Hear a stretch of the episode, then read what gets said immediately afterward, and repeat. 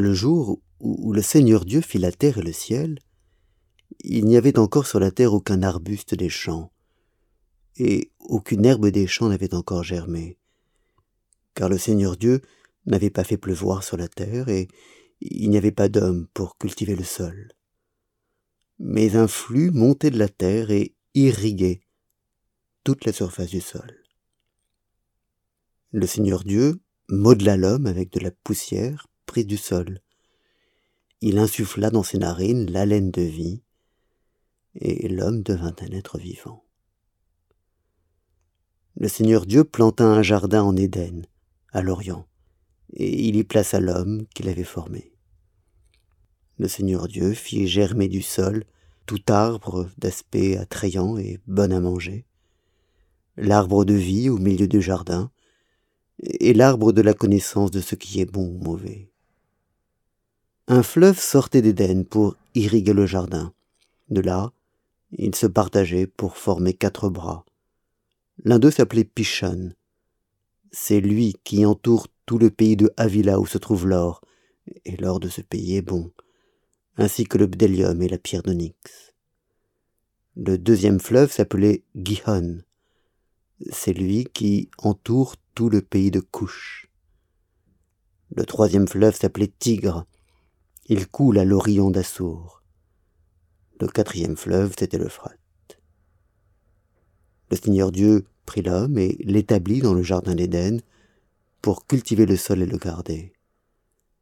Le Seigneur Dieu prescrivit à l'homme Tu pourras manger de tout arbre du jardin, mais tu ne mangeras pas de l'arbre de la connaissance de ce qui est bon ou mauvais, car du jour où tu en mangeras, tu devras mourir. Le Seigneur dit il n'est pas bon pour l'homme d'être seul. Je veux lui faire une aide qui lui soit accordée. Le Seigneur Dieu modela du sol toute bête des champs et tout oiseau du ciel, qu'il amena à l'homme pour voir comment il les désignerait. Tout ce que désigna l'homme avait pour nom être vivant. L'homme désigna par leur nom tout bétail, tout oiseau du ciel et toute bête des champs, mais pour lui-même l'homme ne trouva pas l'aide qui lui soit accordée. Le Seigneur Dieu fit tomber dans une torpeur l'homme qui s'endormit. Il prit l'une de ses côtes et referma les chairs à sa place. Le Seigneur Dieu transforma la côte qu'il avait prise à l'homme en une femme qu'il lui amena. L'homme s'écria. Voici cette fois l'os de mes os et la chair de ma chair. Celle-ci, on l'appellera femme, car c'est de l'homme qu'elle a été prise. Aussi, l'homme laisse-t-il son père et sa mère pour s'attacher à sa femme, et ils deviennent une seule chair.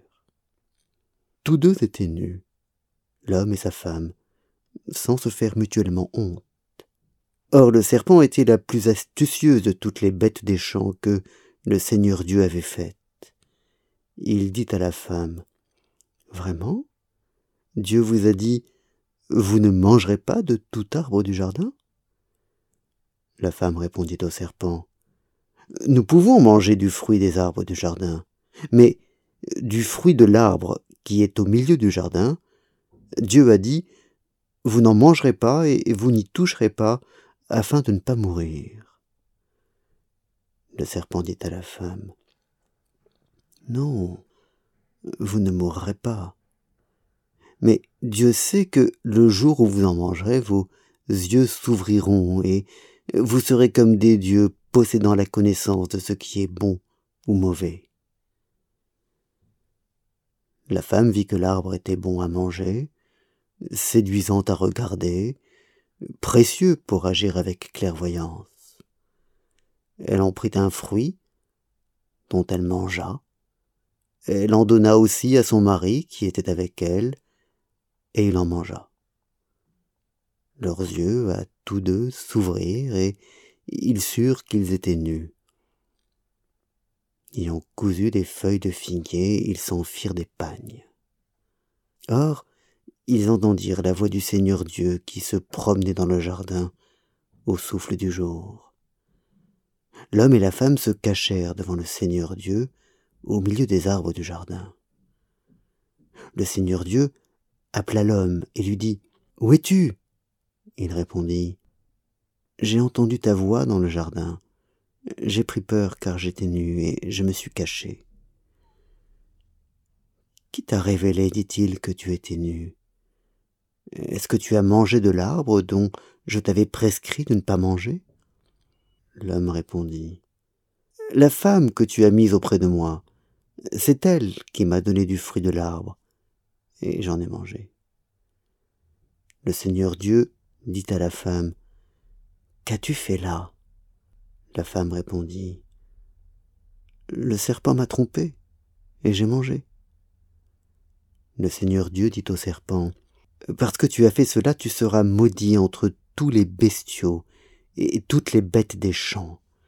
Tu marcheras sur ton ventre et tu mangeras de la poussière tous les jours de ta vie je mettrai l'hostilité entre toi et la femme entre ta descendance et sa descendance.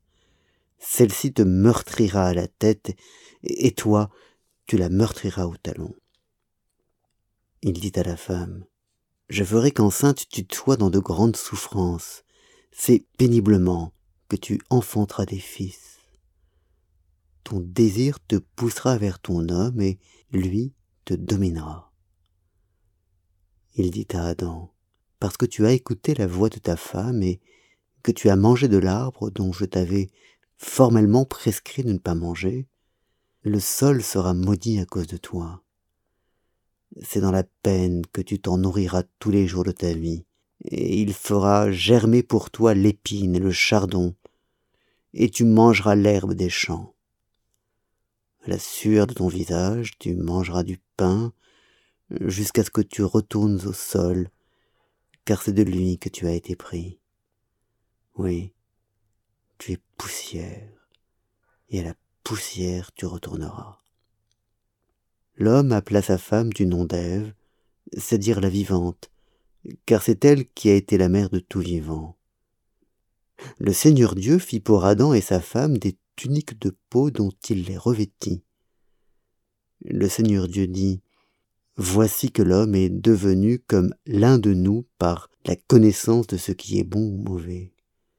Maintenant euh, qu'il ne tende pas la main pour prendre aussi de l'arbre de vie en manger et vivre à jamais. Le seigneur dieu l'expulsa du jardin d'éden pour cultiver le sol d'où il avait été pris. Ayant chassé l'homme il posta les chérubins à l'orient du jardin d'éden avec la flamme de l'épée foudroyante pour garder le chemin de l'arbre de vie.